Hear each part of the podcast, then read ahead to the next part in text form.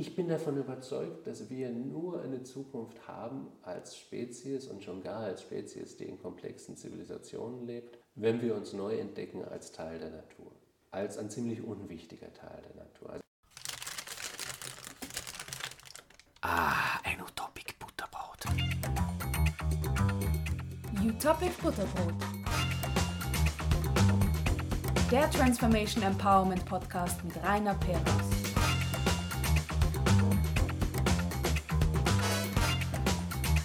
Willkommen zur dritten Folge von Utopic Butterbrot, dem Transformation Empowerment Podcast. Mein Name ist Rainer Beros und ich freue mich, dass Sie wieder mit dabei sind. Auch in dieser Folge geht es um das Schwerpunktthema des dritten Quartals, nämlich die Narrativrevolution, also die Frage, kann man sich und wie kann man sich neu erfinden? Und diesmal habe ich mich sogar auf Exkursion begeben und besuche Philipp Blom, Historiker, bekannter Radiojournalist und vielfacher Bestsellerautor. Und insbesondere seine Bücher, die rund um das Thema der Narrativrevolution kreisen, haben mich natürlich besonders interessiert. Es sind philosophische Bücher, provokante Bücher, die mich bewogen haben, meinen Elfenbeinturm zu verlassen. Übrigens ist sein neuestes Buch eine Steilvorlage zur narrativen Revolution. Es kam erst vor einigen Tagen auf den Markt, hat den Titel Die Unterwerfung, Anfang und Ende der menschlichen Herrschaft über die Natur. Das klingt mehr als spannend. Aber jetzt genug der einleitenden Worte. Ab zu Philipp Blum. Gut anläuten.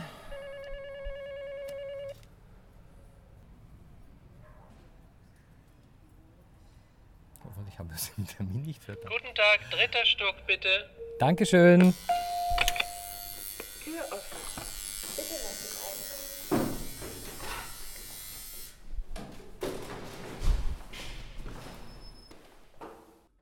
Also erst einmal wollte ich mich sehr bedanken dafür, dass Sie sich die Zeit nehmen, noch zu einem Tag wie heute. Wir haben jedes Quartal ein eigenes Thema und das Thema des dritten Quartals heuer ist das Thema Narrativrevolution. Da habe ich mir gedacht, das ist irgendwie wichtig. Ich glaube, dass Transformation im Wesentlichen eine Narrativrevolution ist. Zu dem Thema ist so die Frage, naja, aber angenommen, es wäre so, was ist denn das konkret? Und was müsste man denn dann tun, selbst oder als Gesellschaft, um das zu forcieren? Ich habe ja einige Bücher von Ihnen gelesen, mit sehr großem Interesse gelesen, insbesondere das große äh, Welttheater. Habe mir dann wirklich gedacht, dass dadurch, dass Sie jetzt auch noch ein neues Buch schreiben, das wahrscheinlich auch in eine ähnliche Richtung geht, hoffe ich zumindest, habe nur kurz hineingelesen, dass Sie mich ein Stückchen erhellen können. Und ich habe ein paar Fragen mitgebracht, was denn aus Ihrer Sicht diese Transformation oder diese Narrativrevolution denn sein könnte, ob Sie mit mir einer Meinung sind oder einer ganz anderen Meinung. Und konkret, Sie sind ja auch Historiker, haben wir gedacht, ähm, da kennen Sie sich mit Geschichte und Geschichten auch noch aus.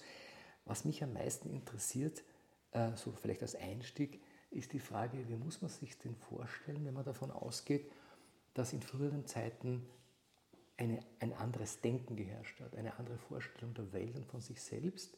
Das ist zumindest meine Annahme. Wie muss man sich denn vorstellen, wenn man als Mensch des Mittelalters oder als Mensch der Antike, wie war das Leben da? Wie hat man das sich müssten da, Sie natürlich Ja. eigentlich einen Mensch des Mittelalters oder der Naja, Antike fragen. Naja, klar. Wir können das nur aus zweiter Hand irgendwie Ja. konstruieren. Was ich an Geschichte wahnsinnig spannend finde, ist, dass Menschen anderer Perioden erstens exakt so waren wie wir und zweitens vollkommen anders. Und mit diesem Paradox muss man umgehen lernen. Sie wollten dasselbe, sie wollten essen, Sex haben, ihre Ruhe haben, nicht erschlagen werden, ähm, ihre Kinder genießen etc. Also das, ja, klar, Menschen wollten dasselbe, aber unter völlig unter, an anderen Umständen und da muss man nur zurückgehen. Also erst, erst muss man da eigentlich nur eine Generation zurückgehen und schon sehen wir, wie, wie anders unsere Eltern über gewisse Dinge dachten, mit denen wir viel mehr teilen. Aber gehen Sie zurück in eine Zeit um 1600 und stellen Sie sich vor, das ist die Zeit, in der es die allerersten Teleskope und Mikroskope gibt. Bis dahin waren diese Dimensionen der Welt einfach nicht zugänglich. Man konnte darüber spekulieren, aber man konnte nie was darüber wissen. Die Tatsache, dass es lebende Wesen gibt, die kleiner sind, als das menschliche Auge sie sehen kann, die Tatsache, dass es einen Sternenhimmel voller Phänomene gibt, die uns verstummen lassen, weil wir sehen, wie unwesentlich wir sind. Ähm, das kommt ja erst auch daher und damit auch die Idee, dass es eine alternative Erklärung für diese Welt gibt, alternativ zum Mythos oder zur Religion. Bis 1600 war die Religion sozusagen noch das beste Erklärungsmodell. Es gab schon Leute, die gesagt haben, eigentlich könnte es vielleicht noch einfacher gehen, aber ähm, wer wissen wollte, wo die Welt herkommt, für den war die Idee, dass Gott sie in sechs Tagen geschaffen hat, genauso plausibel wie jede andere Idee, die es da gab. Und das ist natürlich, das macht einen völlig anderen geistigen Horizont und wie Sie selbst sagen. Und ich finde das einen ganz wichtigen Gedanken, und das ist ja auch ein Gedanke, an dem ich mich immer wieder abarbeite. Geschichten sind ja nicht nur Sachen, die wir als Kinder von unseren Eltern hören, wenn wir Glück haben oder abends in irgendwelchen Netflix-Serien uns reinziehen, weil wir müde sind. Geschichten sind wir. Wir bestehen aus den Geschichten, die wir uns, uns über uns selbst erzählen. Das ge- sind Geschichten, die sich Leute in der Straßenbahn morgens erzählen. Das sind die Bibel und große Mythen. Das sind die Geschichten, die wir in der Schule lernen. Aus all diesen Sachen entsteht eine Haltung zur Welt. Entsteht die Idee, was erstrebenswert ist und was nicht. Was gut ist und was böse, wer ein Held ist und wer ein Schurke. Ähm, was das Ziel im Leben sein kann.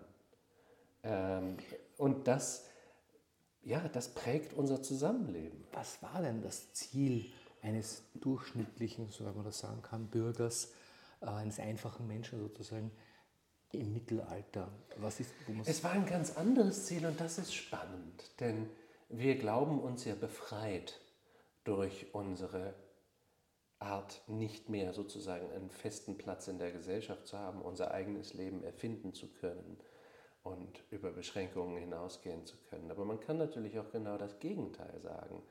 Wir sind, wir leben in der dauernden Unsicherheit, keine bestimmte Identität zu haben. Uns wird garantiert, dass wir dem Glück nachjagen dürfen, aber wir sind auch ein bisschen Versager, wenn wir das große Glück nicht finden. Vor, ich würde nur sagen, noch vor 1800 und in vielen Gegenden noch darüber hinaus, in vielen Gegenden übrigens noch heute, war das Ziel eines Lebens, seine soziale Funktion zu erfüllen. Und persönliches Glück kam da nicht so wahnsinnig drin vor. Man hat jemanden geheiratet, weil man den Hof zusammenhalten musste oder weil man Arbeitskraft brauchte oder weil man eine Familie brauchte, weil man Arbeitskraft. Das war keine romantische ähm, Union zwischen zwei Menschen. Und die Idee, dass ich mich persönlich erfüllen muss, die kam in dieser Welt eigentlich nicht vor. Das hat seine Vorteile und seine Nachteile fürs Leben. der Sinn war Erhaltung quasi der eigenen Gruppe, der eigenen Familie.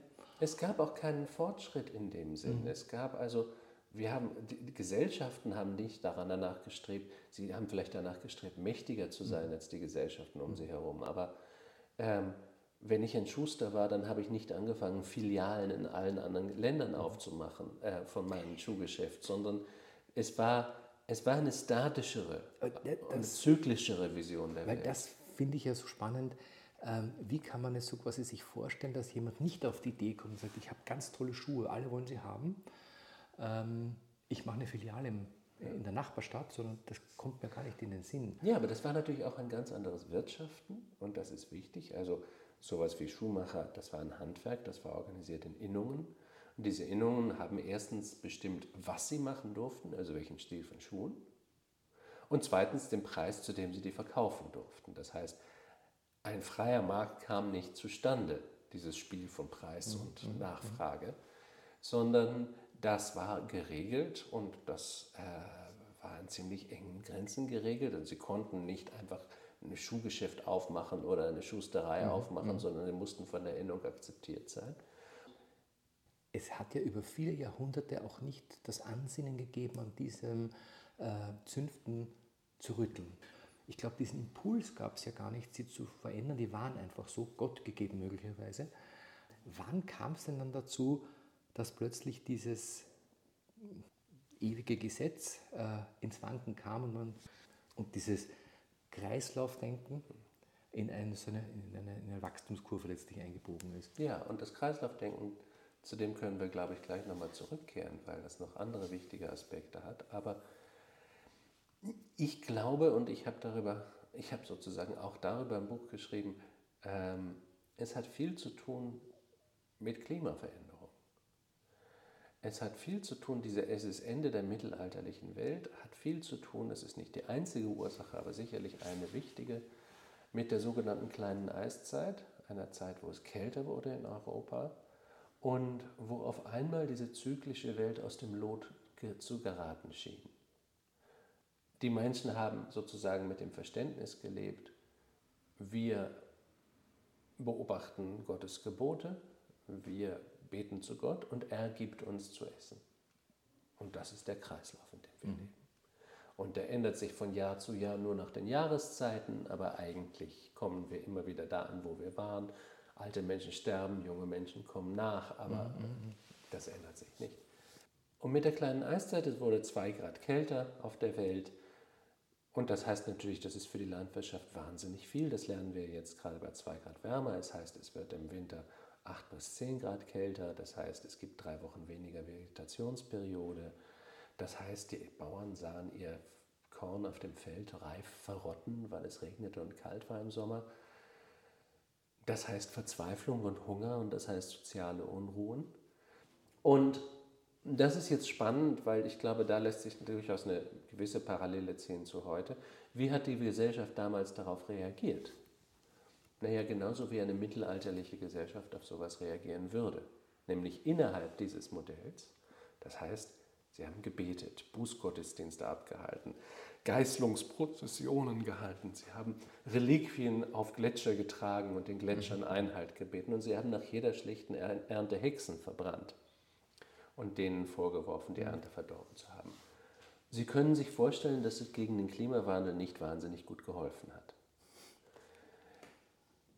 Aber dann gab es, und zwar nur durch Trial and Error, es gab ja noch kein wissenschaftliches Verstehen, deswegen gab es auch noch kein Verständnis davon, dies ist eine, ein Klimaereignis, was auf der ganzen Welt passiert, sondern man sah das sozusagen nur lokal. Man sah nur, hier ist irgendwie die Ordnung gestört, wir wissen nicht warum, aber es klappt nicht mehr so. Was dann anfing zu helfen, als sozusagen erfolgreiche Anpassung an dieses Klima, das war die Tatsache, dass die ersten Botaniker anfingen zu sehen, wie kann man denn besser, effizienter Landwirtschaft betreiben, wie können wir die Methoden ändern, was können wir für neue Produkte einführen, wie zum Beispiel diese seltsame Batata, die aus Nord Südamerika gekommen war. Und diese Ergebnisse, Ergebnisse von empirischem Arbeiten in botanischen Gärten, die wurden auf, auf Lateinisch aufgeschrieben und gedruckt und in ganz Europa gelesen. Und da gab es zu Änderungen von landwirtschaftlichen Methoden. Das andere, was wa- wahnsinnig wichtig wurde, war Fernhandel. Fernhandel war damals nur für Luxusgüter, jetzt wurde es auf einmal für Getreide und basische Güter. Und für Handel braucht man Menschen, die lesen und schreiben und rechnen können, die miteinander kommunizieren, korrespondieren können, Bücher, Buch führen können. Handel findet auf Märkten statt, da trifft man Menschen, die anders sind, die aus einem anderen Horizont kommen, die mit anderen Fakten und anderen Ansichten kommen. Und sowohl Handel als auch Wissenschaft bringen eine Mittelklasse hervor. Und auf einmal bekommt man eine andere Gesellschaft, eine Gesellschaft, ja, die auf einmal an Profit denkt, an Ziele denkt, an Transformation denkt, auch Transformation will, weil sie politische Transformation will, weil sie selber noch sehr wenig politische Macht hat, diese Mittelklasse. Und dann kommt eine Idee, die wir nennen wir dann die Aufklärung, nämlich damit angefangen, wir sind doch alle gleich geboren. Ähm, das war natürlich ein politisches Streitargument in der Zeit, das war ein politisches Kampfmittel. Aber das wäre es doch vorher auch gewesen. Also quasi, Aber vorher war die Offenheit dafür nicht da. aber wo ist denn der, der Punkt passiert? Weil das ist ein, riesiges, ein, ein riesiger Umbruch zwischen einem, wir vertrauen auf Gott und wir haben offensichtlich was schlecht gemacht und daher müssen wir in irgendeiner Form Gottes Gnade wieder erzeugen, hin zu einem, wir nehmen es in die Hand, wir pflanzen anders an, wir, also wir nehmen es in die Hand letztendlich und lassen eigentlich Gott äh, am Sonntag stehen und tagsüber schaffen wir es irgendwie selbst. Also diese Geborgenheit, das ist ja fast so, wie wenn Kinder erwachsen werden, wissen, die Eltern greifen nicht mehr hin. Man muss es machen, ob es gut ist oder nicht, aber man muss es machen, weil da gibt es niemanden mehr. Wie kam es denn zu dieser, erschüt also die, zu dieser erschütternden ja, Naja, erwachsen werden. Um, genau, um, um Das ist ja- in Ihrer Frage zu sagen, weil die alte Geschichte nicht mehr funktioniert hat. Ich möchte darauf nochmal zurückkommen, weil das im Prinzip, das ist nämlich, ich bin immer sehr skeptisch gegenüber historischen Parallelen, aber hier kann man, glaube ich, wirklich eine Parallele ziehen. Was diesen Schock verursacht hat, ist, Mist, unsere Geschichte funktioniert nicht mehr. Was wir uns über die Welt erzählen, was zu gewissen Handlungen führt, nämlich wir sind Gottes Kinder, wir müssen zu Gott beten, führt nicht mehr zu den Resultaten, die wir erwarten. Das heißt, die Geschichte ist zerbrochen. Ich glaube, wir leben heute in einer Zeit wieder, wo unsere Geschichte zerbrochen ist, wo diese Geschichte nicht mehr zu den Resultaten führt, die wir erwarten. Und ich glaube, es kann nichts Dramatischeres passieren in einer Kultur, als dass sie die Geschichte abhanden kommt oder dass diese Geschichte einfach zerschellt an den Fakten. Also wir erleben jetzt zum Beispiel, ich meine, um diese Parallele auszuführen, früher hat man im Mittelalter hat man am angesichts des Klimawandels Hexen verbrannt und hoffte damit was zu tun. Wir glauben oder viele Menschen glauben heute immer noch, wir können durch Wirtschaftswachstum aus dieser Krise kommen, wir können durch Emissionshandel aus dieser Krise kommen, wir können das mit Greenwashing bewältigen. Und das sind, glaube ich, auch redundante Antworten von innerhalb eines Systems, Genau. von Ja, ja. innerhalb einer Geschichte, die einfach nicht mehr zu den Resultaten führt, die wir brauchen. Das wäre für mich ja der spannende Punkt zu sagen, wo ist dieses, wir müssen nur noch mehr Hexen verbrennen, wir müssen nur noch intensiver beten, dass der Zweifel so stark ist, dass er sagt, es muss irgendetwas anderes passieren, das ist es jedenfalls nicht. Oder, ja? Also Aber das das wäre ja bei uns auch- auch, wann kippe ich aus der Geschichte raus? Aber das ist ja nie eine Frage, dass die ganze Gesellschaft eines Ja, ja. Dienstagmorgens wach wird und sagt, jetzt machen wir es anders. Sondern der Druck ist an einigen Orten st- stärker und an anderen schwächer. Äh, manche Leute sind mutiger, andere Leute sind weniger mutig. Und vergessen Sie nicht, auch die mutigen Menschen kommen auf eine, auf eine Vielzahl von unsinnigen Ideen und machen eine Menge Unsinn. Ich meine, so eine Revolution, so eine Transition geht ja auch nicht gerade. Und Ja, ja. sie hat immer damit zu, vertun, zu tun, dass jede Gasse, die irgendwo hinführt, zehn Sackgassen hinter sich gelassen hat, die man auch hat ausprobieren müssen. Ich, ich denke, der spannende Punkt ist, wenn die Menschen in Bewegung kommen. Also wenn sie so quasi ihren bisherigen Pfad verlassen und es wagen, in etwas meistens noch Unbekanntes, aus, aus, also zwangsläufig, hinüberzugehen. Ja. Um sich dann dem Potenzial zu nähern und sagen, das passt besser, das ergibt sich und das passt gar nicht. Und wir gehen weg. Ähm, aber dieser, dieser Losbrechmoment, ich, ich vergleiche es manchmal auch äh, mit therapeutischen, mit individuellen Prozessen, therapeutischen Prozessen, wo ich der Meinung bin, sowohl im Coaching als auch in der Therapie ist es oft so, dass es wirklich wie ein, ein Sprungmoment ist. Also wo man sich plötzlich anders begreift. Eine Minute, es hat sich nichts geändert außen. Man selbst hat dann plötzlich das Gefühl, eigentlich bin ich ein ganz anderer. Eigentlich geht es um was anderes. Die Geschichte ist in Wirklichkeit anders. Meines Lebens, von mir selbst. Und das frage Aber ich das eben. braucht eben kognitive Dissonanz. Ja, ja, auf jeden Das Fall. ist oft im persönlichen Leben ein Erlebnis, ein Leiden, Ereignis. Leiden ist wichtig, ganz Ja. lang leiden, bis Und irgendwann, und irgendwann kann dann, dieser, kann dann dieser, dieser Prozess stattfinden. Aber die kognitive Dissonanz, die ist, ich glaube, dafür haben unsere Gesellschaften auch eine ganze Schicht von Menschen entwickelt, um die wegzureden. Ja, ja. Und ich glaube, dass ganz besonders in christlichen Gesellschaften ist das stark gewesen. Denn alle Gesellschaften wenden Gewalt an, um Herrschaft abzusichern oder um Ordnung zu schaffen. Und alle Gesellschaften in früheren Jahrhunderten haben Kriege geführt. Das gehörte dazu. Aber nicht alle Kulturen hatten einen liebenden, barmherzigen, allvergebenden Gott.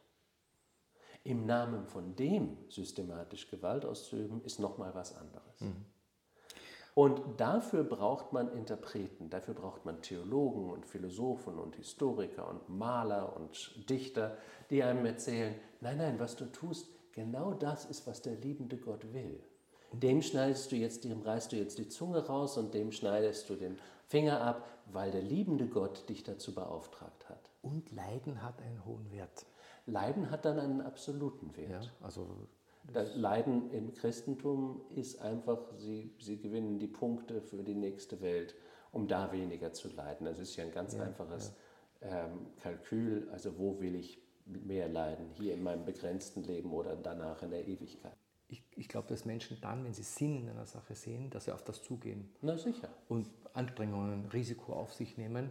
Und ein reines Verzichtsnarrativ macht natürlich dann Sinn im Sinne von das Leid Ja, aber lassen wir uns nicht manipulieren. Also erstmal, diese Verabsolutierung des Leidens, die halte ich einfach für theologisch. Und wir denken noch immer dick in theologischen Theorien. Darüber geht dieses Buch auch zum Teil. Ähm, und das verabsolute Leiden ist, verabsolutierte Leiden ist nun mal christlich. So wie auch das Ziel der Geschichte, die Idee, dass wir irgendwo hingehen, dass wir irgendwas vervollkommnen, christlich ist. Ähm, machen wir uns doch mal von diesen Dingen frei. Und diese Verzichtsdiskussion, die halte ich ein bisschen für einen perfiden rhetorischen Trick, denn es ist ja völlig absurd und kennen Sie irgendetwas im Leben, was erstrebenswert ist, was ohne Verzicht funktioniert? Auf irgendwas? Irgendetwas, was Sie, was Sie können, was Sie erübt haben, was Sie errungen haben, was Sie erworben haben, was ohne Verzicht geht, Aber das aber noch weiter. ist so quasi das, was ich anstrebe. Also quasi Ja, eben, mich um aber- zu und dann gibt es etwas, Sie, was ich und genau darum geht es. Denn ich frage dann manchmal Menschen, haben sie Kinder? Und die sagen dann etwas wundert, ja, was hat denn das damit zu tun? Ja, das ist eine blöde Entscheidung. Marktwirtschaftlich völlig sinnlos. Ja, leider. Sie verzichten auf 100.000 Euro pro Kind oder mehr. Sie verzichten auf sorgloses Reisen, auf ein einfaches Sozialleben, vielleicht auf guten Sex, vielleicht auf die Figur, die sie gehabt haben, wenn sie eine Frau sind. Lauter dramatische, einschneidende Verzichtleistungen. Warum würde man sich sowas Perverses antun? Natürlich, weil man sich für etwas entscheidet. Weil man sich für eine Qualität entscheidet, die man sonst nicht haben könnte. Weil man sich für eine Zukunft entscheidet, der gegenüber all diese Dinge letztendlich irrelevant werden. Wir müssen uns für eine Zukunft entscheiden, ja, natürlich. Aber diese Zukunft, ich meine, ob sie Spaß macht oder nicht, oder ob sie. der, Sinn des, der Sinn des Ganzen, ich glaube, sie könnte Sinn machen. Denn dazu gehört ja auch, eine der, der großen psychologischen Fallen, glaube ich, in unserem Denken ist, dass wir die Umstände, wie sie zufällig nun mal bestehen, immer als die Normalität ansehen. Das heißt, das ist so, das muss so sein, das war schon immer so. Und dass sie noch dazu Sinn macht. Also Ja, das ist und das ist noch- sozusagen, unsere Gesellschaft ist reicher als jede andere Gesellschaft früher war. Ob die Menschen in ihr wesentlich glücklicher sind als vor 50, 60 oder 100 Jahren, das ist eine längere Diskussion. Man kann auch sagen, dass in einer Gesellschaft, wo Leute Antidepressiva fressen, als wären sie Smarties, und Kids sich ritzen, um mal was zu fühlen, und arme Leute in einer Epidemie oder alte Leute in einer Epidemie von Einsamkeit allein vor sich hinsterben, vielleicht ist es ja nicht die ideale Gesellschaft. Vielleicht gäbe es da ja noch andere Möglichkeiten, wie wir zusammenleben können. Vielleicht gibt es ja sowas wie eine artgerechte Haltung für Homo sapiens. Den Dialog dazu haben wir derzeit nicht, weil wir so quasi die materielle Konsumwelt haben, die uns sinnstiftend angeboten wird Ja. und die wir viele Jahrzehnte jetzt dankbar angenommen haben, aus diesem Mangel heraus. Und wir schon längst bemerken, das stimmt, das geht so gar nicht mehr auf.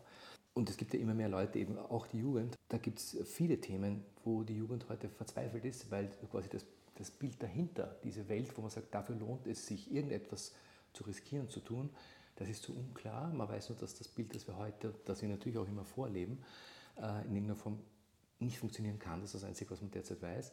Und, und auch große Angst, dass das gar nicht funktioniert. Das wirklich in eine sehr schreckliche Form findet. Also Klimawandel zum Beispiel, soziale, also, äh, soziale Ungleichheit und, und, und, da gibt es ganz viele Themen. Da, da ist natürlich auch die Frage, gibt es derzeit schon Narrative, die im Hintergrund aufkeimen, die sich nicht nur als Negation von dem darstellen, wie es derzeit ist und nicht mehr sein darf.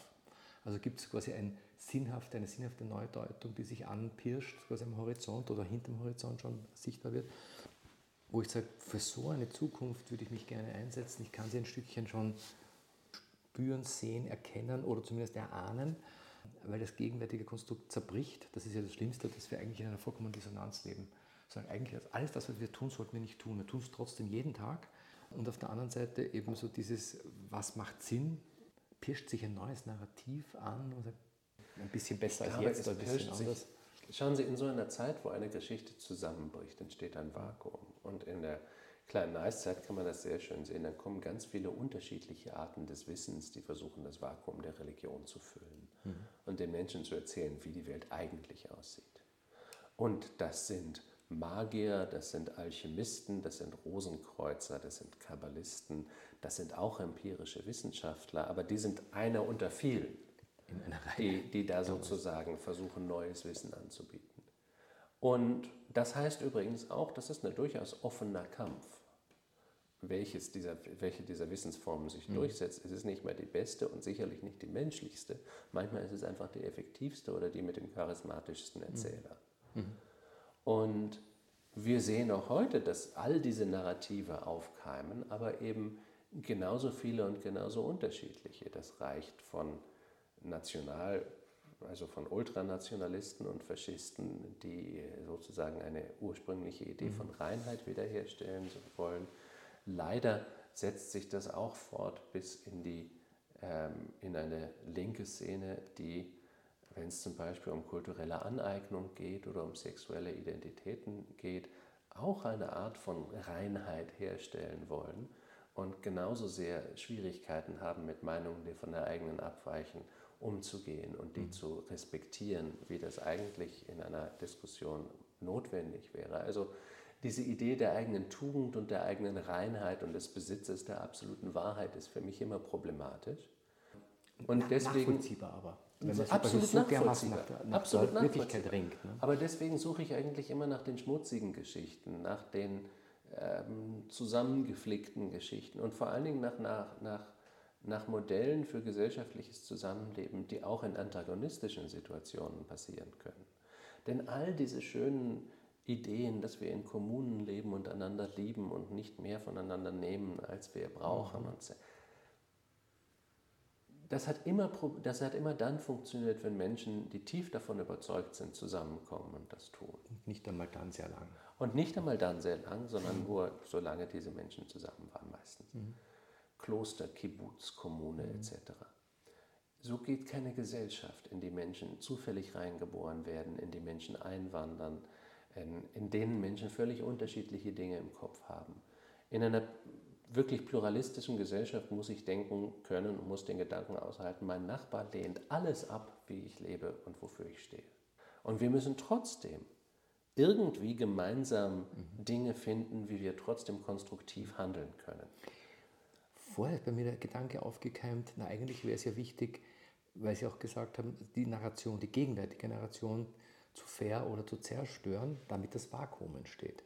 Gleichzeitig ist so das Thema, naja, tun wir das, schlagen wir alles kurz und klein, wie gehe ich da mit dem Nachbarn um, ähm, der möglicherweise sich noch intensiver daran festhält, noch dazu eine andere Geschichte erzählt oder, oder glauben möchte oder bewahren möchte als ich selbst.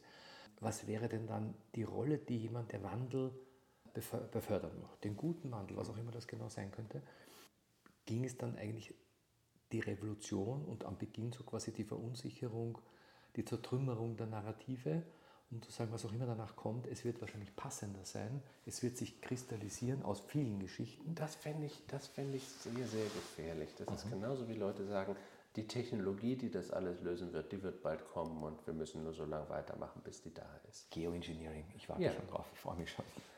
Ich sehe das persönlich nicht. Ich, Was sollte man tun? Also viele Führungskräfte, mit denen ich ja zusammenarbeite, die sagen, naja, aber was konkret kann man tun? Also das eine sind die kleinen Stellschrauben. Das Naja, machen sie also eh. erst sie mal- optimieren und Ja. sie, sie Also erstmal müssen wir alles, ja. eins begreifen. Und auch da müssen wir weg von unserem Narzissmus, der uns wie Dreijährige glauben lässt, dass die Welt hier ist für uns. Wir können die Klimakatastrophe nicht beenden. Wir können das Klima nicht retten und wir können auch den Planeten nicht retten. Das ist rührende Selbstüberschätzung. Was wir tun können, ist, wir können uns erfolgreich anpassen. Wir können sehen, dass die Katastrophe nicht noch katastrophaler wird und wir können uns erfolgreich anpassen. Und da, wenn wir jetzt wirklich fragen, was kann ich denn tun? Auch übrigens wieder so eine kapitalistische Frage, die sehr individualisiert ist ähm, und die Menschen nur als Individuen begreift. Aber dann muss man realistisch sein und erstens sagen, was wir hier in Österreich tun, wird den Fortgang der Klimakatastrophe nicht direkt beeinflussen. Ob wir Auto fahren oder nicht und Fleisch essen oder nicht, dafür sind wir zu wenige. Trotzdem ist es nie falsch, das Richtige zu tun. Trotzdem ist es ehrlich gesagt auch eine Lebensweise, die, glaube ich, erstrebenswerter ist. Aber trotzdem kann es, wird es auch Gesellschaften schaffen, die zwar, sagen wir, deren Schadstoffausstoß zwar nicht den großen Unterschied macht, die aber andere Prozesse entwickeln, andere Technologien entwickeln, ein anderes Verständnis entwickeln. Und das kann schon ein sehr wichtiger Ja, Teil das sind sein. wir ja schon so quasi wirklich auf, auf der Ebene des, der, der, der Auswirkungen, also ein bestimmter Ja. Schadstoff, der erzeugt wird oder nicht. Für mich ist die Frage, welche Art von äh, Einfluss auf der, auf der geistigen, auf der mentalen, auf der narrativen Ebene könnte man leisten. Also da fällt mir jetzt sofort also vor, äh, die, die Greta Thunberg ein, wo man denkt, ein kleines Mädchen, also klein, äh, 14 glaube ich war sie, ähm, die im Prinzip das kanalisiert hat, was offensichtlich in der Luft war, durch die besondere Art, die sie hatte Und auch durch die Geschichten, die wir uns erzählen. und durch die Geschichten, Greta die Thunberg ist so eine. Bewegung ausgelöst hat. Und Ja. Das gibt es überhaupt nicht. Aber Greta Thunberg ist Johanna von Orleans, ist Ja, ja. Jeanne d'Arc, Ja, ja, unbedingt. ist die Jungfrau, die in den Krieg reitet und gegen die die alten Männer nicht ankommen. Wenn das ein junger Bursche gewesen wäre, hätte sie diese Bewegung wahrscheinlich nicht, ja? lostreten können. ja. Wahrscheinlich nicht. Da gehören eben auch die Geschichten dazu, mit denen wir aufwachsen. Und ein Mensch, der dann kommt und diese Rolle auf einmal füllen kann. Und noch dazu das Gegenteil von dieser äh, Social Media, ich lächle die ganze Zeit und bin Ja. immer sexy und lustig. Ja. Für mich ist aber dann die Frage, was ist denn die Rolle, die man sinnvollerweise bekleiden könnte, wenn man da sich aktiv einbringen möchte in den Wandel? Sie sagen, Also Revolution ist gefährlich im Sinne von, naja, da kommen sehr große Bewegungen, die man in keiner Man kann Form- Bücher ja. verschenken, äh, man kann Bücher schreiben, man kann Bücher verschenken, man kann Podcasts hören. Man kann aber, man kann aber noch mehr tun. Zündeln? Ja, wissen Sie, zündeln, ja, ich habe ich hab großen Respekt und großes Interesse an sowas wie Extinction Rebellion, weil in einer wahnsinnigen Situation wahrscheinlich wahnsinnige Akte auch die Normalität sind. Aber ich glaube, es ist, erstmal müssen wir begreifen, Menschen lernen nicht durch kluge Argumente. Menschen lernen durch dissonante Erfahrungen. Wenn ihre Erfahrungen nicht mehr übereinstimmen mit ihrer Geschichte, dann denken sie sich, hallo, vielleicht gibt es ja noch was anderes. Diese Erfahrungen kommen jetzt. Wir merken, dass, die, dass das Klima anders ist. Wir beginnen die, die Last davon zu spüren, ähm, auch ökonomisch zu spüren. Und deswegen werden Menschen offener für diese anderen Geschichten. Das, was vorher die unzähligen Berichte, Filme, Fotos ins Gehirn gespült haben, von wegen, so ist es, man glaubt es erst dann, wenn man es vermerkt. Also wir können es Ja, es- mittlerweile wenn gut deuten und sagen, schau mal, jetzt passiert genau das, Genau. was man schon zehnmal gelesen oder hundertmal gehört hat. Jetzt passiert es, jetzt spüre ich es, jetzt äh, ist das Und ich so. glaube, das ist der wichtigste Akteur, der uns hilft. Diese Tatsache. Und Leute reden dann immer darüber, dass in Asien, da ist das alles viel schlimmer. Und, ähm, aber wir dürfen nicht vergessen, die Menschen dort, die erleben diesen Klimawandel auch. Und ich glaube, ein ganz, äh, das klingt jetzt ein bisschen kitschig, aber ich bin tatsächlich davon überzeugt, zwei ganz wichtige andere Elemente sind Mut und Fantasie. Ähm, und Mut ist nicht immer gut. Ähm, auch Menschen, die schreckliche Dinge tun, müssen mutig sein. Auch Menschen, die sehr dumme Dinge tun, können das mit großem Mut tun. Aber ohne Mut geht es eben auch nicht. Und zum Beispiel die Mut, wirklich etwas anderes zu denken. Und das ist ja auch, ich würde mal sagen, das ist psychologisch eine ganz existenzielle Krise, durch die wir da durchgehen als Kultur. Denn wir haben über fast 100 Generationen gelernt, dass wir Herren der Natur sind, dass wir über und außerhalb der Natur stehen, dass die Natur so Hintergrund ist für Ferienschnappschüsse und Rohstofflager für das, was wir halt brauchen, aber dass die sonst nichts zu melden hat. Und dass das ja sogar eigentlich ein Erfolg ist, dass wir Menschen Uns von ihr emanzipieren. uns emanzipiert. Wir haben Kultur, da ist die Natur. Und was natürlich ist, das kann beherrscht und unterdrückt werden. eine Ebene drüber. Wunderbar ist das gelungen. Und übrigens war das auch immer deswegen die Diskussion, was können wir als natürlich konstruieren, wie zum Beispiel Frauen. Frauen menstruieren und gebären und sind deswegen der Erde näher als Männer. Deswegen haben Männer das Recht und die Verpflichtung, Frauen zu beherrschen und zu lenken und zu steuern, weil sie rationaler sind, vernünftiger, abstrakter. Ähm, Schwarze sind offensichtlich der Natur näher als, als Weiße und deswegen und so weiter. So hat man das konstruiert über lange Zeit, diese Herrschaftsverhältnisse aus dem Verhältnis Durch zwischen einen Natur Zufall und Kultur. haben immer wir weißen ältere Männer Durch, Zufall, durch die, durch durch seinen die Zufall. Kette von glücklichen Zufällen ist es immer wieder bei denselben rausgekommen, halt Macht ausüben zu müssen Die, die Bücher schreiben, ne? und privilegiert zu sein. Genau. Also, und, ich, und deswegen meine ich das mit der Fantasie ganz ernst und dem Mut, denn nach 3000 Jahren zu lernen, das war nichts. Und das entspricht nicht der Wirklichkeit, weil wir jetzt einfach durch die Klimakatastrophe spüren, wir stehen da nicht draußen. Wir sind, wir sind dem ausgeliefert. Wir hängen davon ab. ist natürlich eine ganz, ganz, ganz, ganz schlimme narzisstische Kränkung. Ja, genau. Also zu bemerken, dass wir erstens mal selbst äh, ja, falsch gelegen sind, dass man nicht nur durch die Verhältnisse jetzt verändert wird, sondern man hat selbst Verhältnisse geschaffen, die Und das ist eine narzisstische Kränkung in der Kette von, es fängt mit Galileo an. Hallo, die Sonne dreht sich nicht um die Erde. Wir sind nicht der Mittelpunkt des Ganzen. Und es geht so Schritt für Schritt weiter mit all diesen Entdeckungen. Und immer wieder werden wir aus der Mitte rausgepusht, aus dem sinngebenden Punkt äh, beseitigt. Und wir werden ein Tier unter anderem. Ein interessantes Tier, ein Tier, das mehr Veränderung für sich selbst und seine Umgebung geschaffen hat, als andere Tiere das tun. Aber ein Tier, der genetische Unterschied zwischen uns und Schimpansen und Bonobos ist genauso groß wie der zwischen indischen und afrikanischen Elefanten. Sie Ungefähr derzeit- 1,5 Prozent der Erdmasse. Sie haben derzeit noch keinen Personenschutz, vermute ich.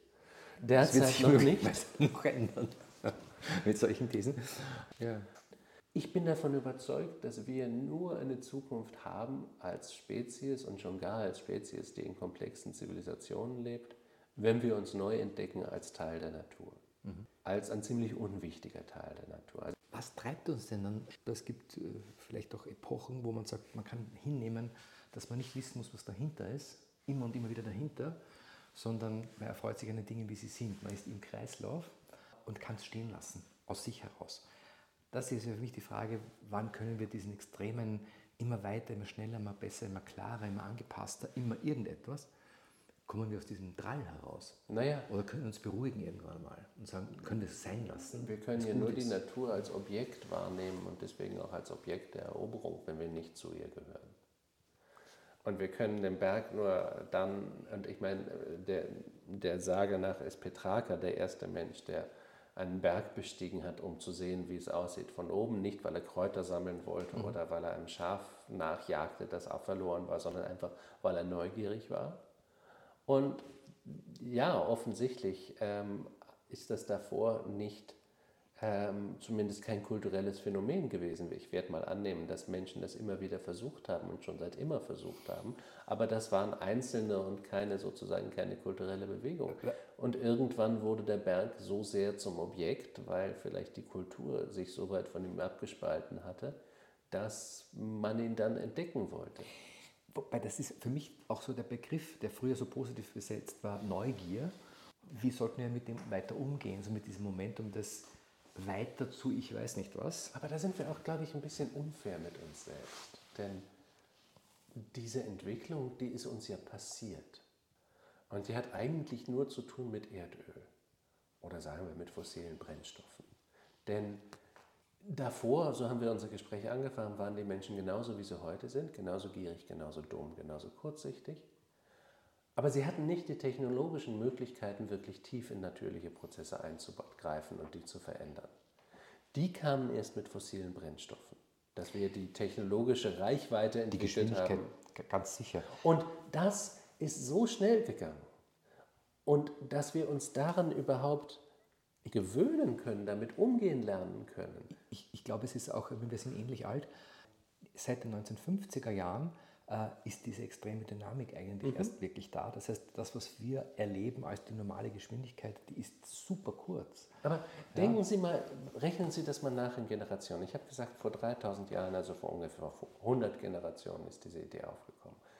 Wir können noch ein bisschen weitergehen und sagen, Stadtkulturen gibt es seit ungefähr 200 Generationen. Wir können ein bisschen, vielleicht 250 oder sowas. 200 Frauen verbinden uns mit der Zeit, wo die ersten Städte entstanden, wo die Menschen aus den Höhlen und aus den Savannen kamen. Nicht so wahnsinnig lang. Dann hat sich eigentlich wenig geändert bis zur römischen Zeit.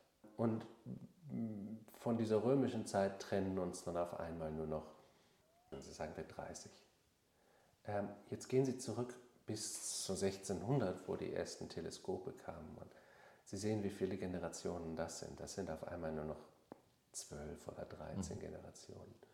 Und jetzt denken Sie, was da an kognitiven Sachen passiert ist, an technologischen Sachen, bis sie ins 20. Jahrhundert kommen und es entwickelt sich die Elektrizität, der Massentransport, drei Generationen. Der Computer, das Internet, alles in unserer Lebenszeit, alles in unserer Generation. 10, 15 Jahre und man hat das Gefühl, das war immer schon so, Facebook und so. Und das ist eine so wahnsinnig schnelle Entwicklung einfach der Realität, mit der wir umgehen müssen. Dafür hat uns die Evolution echt nicht vorbereitet. So Und- fühlt es sich auch an. Ne? Also, Ja, und insofern müssen wir auch ein bisschen nachsichtig mit uns sein, dass wir das nicht so schnell raffen, was da passiert, weil es einfach viel zu schnell passiert ist. Und was wir jetzt bräuchten, wäre wirklich so ein, so ein Pausenknopf, den wir mal drücken können und sagen, okay, für 30 Jahre passiert jetzt mal nichts auf der Welt und wir können mal hart drüber nachdenken, wo wir eigentlich sind und wo wir hinwollen. ausatmen und dann. Genau. Den Luxus haben wir nicht. Den haben wir nicht. Ist natürlich eine ideale Überleitung so zu dem auch abschließenden Teil. Äh, Die Frage, was kann man dann tun? Also ich habe es ja vorher eh auch schon hier und da ein bisschen so die Frage, weil es mich natürlich beschäftigt und viele andere beschäftigt, was sollte man, wie sollte man sich einsetzen? Abwarten, äh, auf Privilegien pochen oder in Wirklichkeit das Zerbröseln der Narration fördern? Den Es Impuls, gibt, den- es gibt verschiedene Ich Sachen, die also- man tun kann, nicht nur das ich eine. habe das Gefühl, dass derzeit der Impuls ganz stark ist. Wir regeln es in unserem Weltbild und das bedeutet, wir lösen es technologisch, ähm, äh, wir ordnen es besser. Das ist derzeit eigentlich das Einzige, was passiert. Aber was sollte es denn dann sonst sein? Also quasi von der Ansatzebene her. Naja, es nicht kann ja nicht nur einen Ansatz geben. Ich meine, natürlich ist es wichtig, so wie ich das tue, versuchen zu zeigen, dass diese Narrative einfach nicht mehr funktionieren, dass es andere interessante Narrative gibt, die vielleicht ein Teil der Lösung sein können, wie zum Beispiel die Tatsache, dass wir sozusagen unsere kognitive Dissonanz beenden ähm, und uns einfach als das akzeptieren, was wir sehr offensichtlich sind, nämlich Tiere. Was können wir tun? Wir können das alte Narrativ ankratzen oder als das zeigen, was es ist, nämlich als ein theologisches Konstrukt, glaube ich, in verschiedenen Permutationen. Ähm, wir können die neuen Narrative versuchen und nicht nur übrigens die neuen Narrative, sondern zum Beispiel auch die Technologien, die wir brauchen werden, die sozialen Prozesse, die demokratischen Experimente ähm, so vorbereiten, dass sie schon funktionieren, wenn sie gebraucht werden. Ähm, denn auch wenn sie jetzt vielleicht noch nicht angenommen werden, die sozusagen die Verunsicherung passiert ja und irgendwann wird die Offenheit bestehen, aber dann muss es auch Angebote geben, die in diese Offenheit hineingehen können. Ähm, man kann das sehr philosophisch denken und sagen, dies ist die größte Herausforderung an uns als, als Spezies, sich selbst zu verstehen und neu verstehen zu lernen. Das ist eine unglaublich spannende Aufgabe.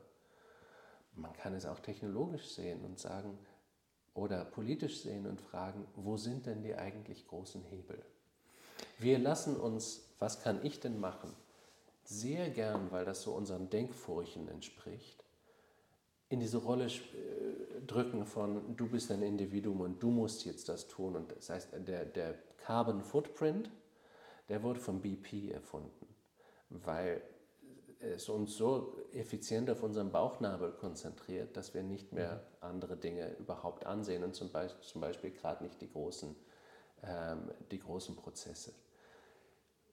Ich meine, und in diesen großen Prozessen ist es ziemlich deutlich, was da passieren muss, glaube ich. Ja, also da würde ich aber fast bitten, äh, zu sagen, was sind denn diese großen Themen, also die, die Narrative, die es eigentlich, ähm, nämlich auch ganz konkret die Narrative, die wir heute in einer spätkapitalistischen Welt äh, permanent in uns tragen und dir mal auszusprechen und sagen, woran glauben wir denn, wenn man sagen würde, in der Antike haben die Menschen an dieses und jenes geglaubt, äh, im Mittelalter und ähnliches, woran glauben wir, wir heute hier Lebenden in äh, Mitteleuropa? Wir sind souveräne, nach außen abgeschlossene, rationale Individuen im Wettbewerb miteinander.